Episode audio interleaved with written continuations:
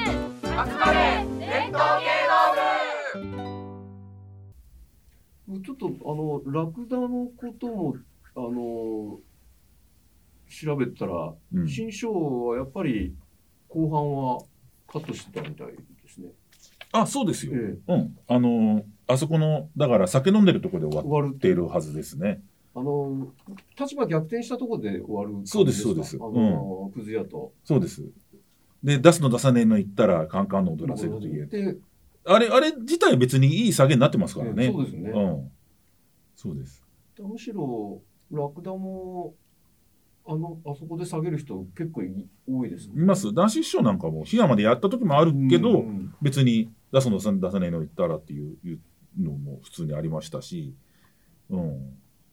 私そうなんだよな。だからか、髪が、特に髪型で、なんか、ラクダ下げまでやりますって言うと、おーとか言って、すごいとか言う、いう、なんかオーディエンス、うん客側の反応があるんだけど、僕に言わせると別にそんなすごいかなっていうう。んうん。どっちでもいいんじゃまなあいの割とと思とうん唐だけど。突っちゃ唐突ですもんねあのそうそうそ落う。う合んのあの棺桶担いでって途中でひっくり返して、ガンディン坊主拾うっていうのもなんじゃそりゃっていう、感じですよね。あの無理やり取ってつけたよううんな話だから、うん。なんか前鶴瓶師匠のでそのさらに後っていうのも聞いたことありますね。だから、あれでしょ、ラクダが生き返っちゃうあやつそうねで。す。生き返っちゃう。生き返る生き返りますね。なんかがん生き返ってどうなのそそれが覚えてないですね。うんうんそれは知らなかった。要するに道に落と落と落ちちゃうわけじゃえん。えら本当のラクダの方が。で、それがなんか雨が降ってきて、えなんかなんや、ここどこやみたいな。蘇生するの蘇生しちゃうんだよね。そうですね。うん。なんだこれ。それはなんか、ちょっと現代っぽいね。そうそうそうそうそう。やりすぎ打足のさらに打足かって思っちゃい生まきした返って、あ、そうか。それちょっと今度調べてみてよ。あどうなわかりのました。か。なんか調べればきっと。そうでしょうね。うんうん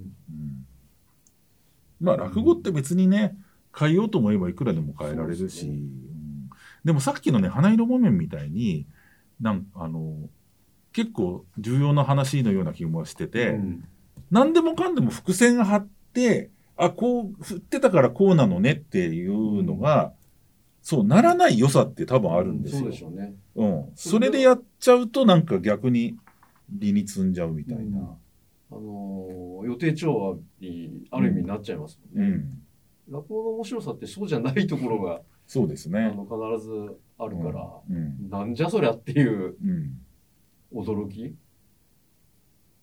そういうのも大事ですよね、とってもね。ちなみに、あの、こ小金持ちってやるじゃないですか。はいはいあれ、結構し、新章さん得意だったんですよね。なんかこう得意です。あそのう、ー新社さんのネタですよ、あれなんかこう、あの、道行きの下りをすごくわーっとかやって、は。はい。私も疲れちゃったっていう。そうそうそう。あれは、どういう下げ下げでしたっけなんかあれは下げい。ないんですあ。れないんですかないんです。それで、この金も元に持屋を開いたら大将を繁盛したと申します。あーえー小金持ち由来の一席でございまそす。それは最後までやるやるんですかね、新種は。やります、やります、そやこりはます。ちゃんとややるります。うん。そうかあれ下げないんだ。下げないです。あれで、あれは逆に最後まで面白いんで、うんそうですねその金取る、かっさらうとこまでやか書きや出しちゃうんですねやるのがいいだろうな。うんそれでこの金元に、えーいい餅が開きましたらって言って、うん、うん小金餅という。由由来うんの一石。うんあれはね、あのーお、なんていうのかな。多分お客さんってあんまり考えてないんだけど、えー前半でさ、お金をね、人にやりたくないっつうんでさ、餅にくるんで食べちゃうわけじゃない。そうですね。あいつがの坊主が。坊主が藤井坊主。うん。それで、最後に、この金元に持ち屋を開いたっていうのが、僕なんか面白いと思うんですよ。うんあの餅でね。イメージとして。あの持ち、くるね、んで食べる持ちからくるんでったので、持ち屋を開いちゃうっていうのが、なんかすごいいいなっていう。そうですいいですつよね。な、うん。別に振りじゃないけどいいですよね。そうそうそうそうそうそう、うそういうことなんですね。うん。でもその餅にくるんで、その金を全部食べるっていう、その金に対する執着っていうのも、あの、結構面白いですよね。面白いで。すね。うん。そそういう意味でそそのお金持ちに下げがないとするといわゆるあのえっと花魁物のあの幾代持ちとかはいはい。親高尾とかもそういう下げないですなよね。いですない由です来の一石ですもんね。そうです。由来物っていうのは下げがないんですよ。うんうん。みんなが知ってる幾代餅幾代餅っていうのもあれ両国に本当にそういうお餅屋さんがあったあったんだそうなんです、はいはいはいそれでお話自体は嘘なんだけど、えー皆さんご存知の幾代餅のできた回転するのまでの話ですっていうことにしてるなる、ほどそうですねうん、高野高尾もそうだしあと文七もっといとかもそうでそうですすよねそうですあれもだから、ももっっとと矢矢をを開開いいた、うん、若者の話ですっていうふうにしてるから、まあ、講談系のものとかそうはそうで基すね本そういうことですよね。柳田格之進とかもそうですよね柳田も、えーっあと、のまあ、5番割って、駿河堪忍、那須が堪忍、柳田の堪忍袋でございますっていうのが普通の終わり方ですよね。でも、うんなあされるなんかミュあ結局あの娘がもうあの結局ジョロジョロ屋にうう売っちゃってであのほとんどい一生廃人みたいになっちゃうじゃないですか。ではいそれはをい。こうあの番頭があのーみ見そうです。消一して緒になって、一緒になるっていう、最後の最後はそこでしたっけそれの間にそれが人によって違うんですあーだから、あのー一緒になってい一応なんかハッハッピー風に終わる終わり方もあるし、えー娘は死ん死んだ死んだぞっていうやり方もあるんですあ。死んだぞありましたっけ、うん、娘はあのすううちに来て面倒を見たけどもう廃人のようになって死んだわっつってそれは存じませんでしたって言うとでそお,、れでまこ、こうでお前の首をもらうっつって言って、刀抜くわけですよ。それで、えいって振り上げ、振り下げるんだけど、首が落ちたんではなくて5番が2つに割れておりましたあとー。つまりなるかほど代わりに5番を切ったと。そうですよねうん。で、柳田格之進でございますみたいな暗い終わり方でやる人もいる。5番は。まあ後味があんまりいい話じゃないですね柳田そうですね。うんう。んあれ、そうだなうん。あれもだから、新章さんとかが一応やってたあれではあるんだけどあね。新庄さん柳田格之進やってましたか、やってますね。んうんで、おー柳田格之進って聞いてて笑いど薬とする笑いどころがほとんどないですよねいや、ないですね。うんいや、あれ不思議なんだよな。だから、あれをなんかね、最後の鳥に持ってくるのは、ん僕はちょっとす結構疑問で、ああーそうの、ですね全然なんかいい、いい話とも思えないんで、結構でもやる人多いいですやよね多いですよ。新多之いん助でさんすとかよ。もやるしうん。で割と大ネタとして今みんそうなん使でわれすてよるじゃないですかそうなんですよ。でもあとあの後味の悪さはやっぱりどう誰で聞いてもうんあの払拭できないんで、あの僕はね今のそのさっき言った馬関さんっていう隅田川馬関さんっていう人がいて、その人は、えー僕は好きなやり方なんだけど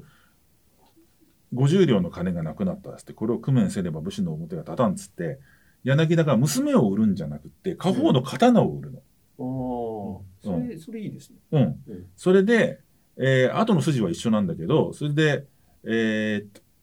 お金が出ました申し訳ありございませんなんとかなんとかって言うんだけどその自分にとって変え難い刀を売ってつまり武士であることをもう投げ打ってまでやったんだっつって言って、で娘は全然無事なんですよだからその、そういうやり方があってそれはなんか結構後味悪くないですね。うんあ、それいい、そうそうですね。でも、あの、刀売ったから、もう前たちの首は切れんとか、そういう下げにはしないわけです下げにはしてないですね。 うん。うん。そうなんだよな。うんあれはでも不思議で、三越落語会が何年か前に500回記念っていうのがあって、ええ3日間やったんですけど、こひとその3日のうちの1日が小朝師匠の鳥で、小朝師匠がやっぱりそこでね、出したのが柳田だったの。あだから僕は柳田暗いだろうって、あ。 500回記念そうのです祝ね賀会で、鳥で柳田って暗いだろうと思うんだけど。普通のね、独演会のね、最後だったら、まあ、わからんでもないけど、うんあと男子師匠の毎年11月にやってる追善会でも2年ぐらい前かなあのだ男子郎師匠が鳥だった時もやっぱ柳田なんですよ。うんあれは不思議なだからじ実演家から見るとそれは面白いのかもしれないですね。うんちょっまあなるとほどやりがいのある話。そうっていう感じなのかもしれない。だから立ち切りの悲しさとは全然違うと思ういんやだ違いよまなす。よね。うんうんうんいや、いいやいろんな、こう、ね、下げのやり方もあるんだなというのが、どうですかこのこの分類は結構面白いですね。うん別に落語に限らず物語とか全部それになるかもしれないなと。うんうん、そうですね。まあまあだから落語っていうのはでも普通の物語は多分この土管の領域で原則的には終わるんですよ。うんだから例えば僕が冗談で言ったのがあのなんだあのえっとさイーストウッドが撮ったさあの飛行機が墜落する話があるんですよ。えー、なんだなんて言いましたっけ映画話だと坂田君ほら何あハドソンが、ハドソンあ川の奇跡奇跡だあれで、ハドソン川の奇跡で、あのパイロットが出てくるわけ。ではい、パイロットがなんかハゲなんですよ。えだから、あれがなんか、みんながハドソン川に着いた時に帽子取ってみんなお怪我なくっておめでたいって言った ら、客が怒るだろうなっつって言ったわけ、うん俺がい。や面白だいから、それにしちゃったら、えーっと、これか、えうん合わせになっちゃうわけですよ。怪我がないとお怪我なくっておめでたいってなるから、下げつくんだけど、客怒りますよね。怒りますね。怒りますよね。あの、イーストウッド見に来た人は、おいっつって、うん、帽子取ってさやったら怒るじゃないですかでこれの変で終わるのは多分2001年宇宙の旅とかなんですよはあそっちの領域に行っあーいてきなりいはいいい行なんっでてもう外の像に出ちゃって終わるってことだと思うんですよあれ、2001年宇宙の旅って最後はまだ変な部屋だっけ変な部屋ですね。あ、で、と年取ってんだよね。年取って最後また赤ちゃんが出てくる。あ、そうだそうだ。うんだからここに行った後っていうのはここに行った後話っていうのはもう進まないんですよあーそこで進んでいくと変なことになっちゃうから、うんうん、だから、あのーさっきのさ詐欺取りでもさ1人助かって4人死んだっつって言って言って さそこでもう終わるからいいんだよね、面白い。うん、そこでなんか現場検証みたいになるとなんかまた変な話になっちゃうんでで、そいつが、あの、反省して、そこの、あの、坊さ寺んになのる、ともあの、小僧になったとか言うの、うんだ もう余計ですもんね。うん、そういうことじゃないかと思うんですけどねこれはだから、あのここにいろいろ当てはめてみると面白いとそうかも思しいれないですね。ます。うん落語だけじゃなくて、うん例えば小説とかうん、のも含めてやってみると、でも落語でねだから例えばこれはどうどう何なんだろうなっていうまあ、落まず落語で、うね、んやってみて。だから持参金とかさ金は天下の回り物だっていうのはああれはえーっとあれは何だろ持参金もあれ、結局あれって、あの金はど、ど、ど、どうなってるんですかただこう回ってるだけなんですもんね。うそうそうですだけどあれって実はあのー現代のえっとなんて言ったらいいのかな帳簿上だけのやり取りっていうのははいはいはもいのすごく似てますよね、ああ、そうですね。ものすごくだからこっちがこっちが払いました逆にじゅ、えそうーですね受けましたうん動いてないんだけど動いたことになるわけじゃないですか、あれにすごく似てると思うそう私かもしれない。実際金は動いてないのに。そうで、それで帳簿の A の帳簿と B の帳簿と C の帳簿でそれやるときって現金が必要ないんだもんそうですね。同じ額であればだからあれともすごい同じだなと思うんです現よ、代っぽいですね、確かにね。うん、俺だからき聞いてて、なんかこう、いい一瞬居心地の悪さをすごく感じることがあって、うんうんその金の存在がうん見えないことに、はいはいはいあはいはのい、理屈っぽく考えると、じゃあその金今どこにあるんだっていうようなうんことを考え始めてしまうんですよね。はい、で、実際にはもうそ存在してないような金だからしてないんでですよすよね。うんしてないんかそこにすごしてないくあの、うん座り心地の悪さを私なんかは感じてしまって、でもそこも面白いんでしょうけど、うんそうですね、うんうんあれはだからどうですか坂田さどんう持参金はどれに入りますか決してどんでんとか変じゃないですよね。そうですね、うん金は天下の周り。謎とまあだから合わせてね金は天下の割り物って言ってるから、その状況と、ま、回ったリアルに回ったのが合っちゃうから合わせなんだろううねん多分ね、あとうん、もう一個、あの、体が離れちゃう話が。はい胴切り、うどんういうあれは、あれは何ですかね。あの、あれは片方が、あの、風呂屋にいて、うん、片方がなんか他のとこにういたどよねんうどん屋か何かで。あれはあれは多分ね謎解きなんですよあれ謎解きあれはすごく変な領域のことを語ってるようなんだけど、ええ実はそ上半身は上半身でお風呂屋にいます下半身は下半身でこんにゃく屋もしくはお風呂だうん、こんにゃく屋かおふやさんっていう時もあるんだけど、こんにゃく屋にいますっていうのが、日常になってるから、実は日常レイヤーの話なんですよ。それで、その、下半身がガブガブガブガブお茶を飲まんように言うといてくださいっつって、なんでっていうと、because トイレが近くなってしまうから、だから謎解き だよね。うん、まあ変な話ですよね、あれもうね。ん。そうです、そうです。面白いけど。でも変なのが、だから、なんて言ったら、鬼太郎みたいな感じでさ、その、あの、妖怪とかが普通にいるっていう、うんいう意味では日常なわけですよ。日常的にそうですうん。つまり目玉の親父みたいなのがいても、別に周りの人は普通っていうね。まあ、そういうことでしょうね。うん。まあ、こうやって酒の話をしてきましたが、はいやっぱ、佐賀さんどうですかえ話足りないこととか。いや僕は聞いてるだけでなるほどなるほどって感心する一方でちょっとあんまり語れるものがまだ持ってないですけどさそう坂田さんの声をっていうのは入ってるんですか、これ。なんか、大あ丈夫そうなんですか大丈夫。またじゃあちょっとああの今日初めて教えてもらったその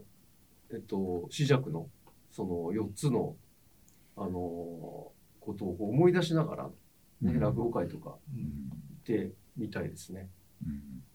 これはこれなんだこれは変なんだこれは謎解きだってやるとちょっと楽しいかもしれないですねんか。そういう視点でね。はい。じゃあ。下げようぞ。はい、 下げこれで下げるの難しいですね、オチはね。なかなか、うんパッと思いつかないですね。すいません。下げがなくて終わってもいいですもんね。